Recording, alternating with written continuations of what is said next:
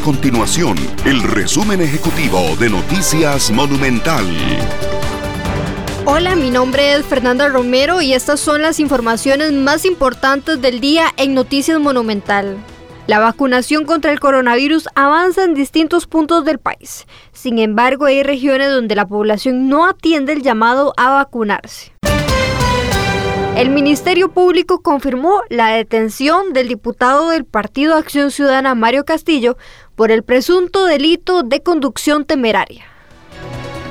Estas y otras informaciones usted las puede encontrar en nuestro sitio web www.monumental.co.cr. Nuestro compromiso es mantener a Costa Rica informada. Esto fue el resumen ejecutivo de Noticias Monumental.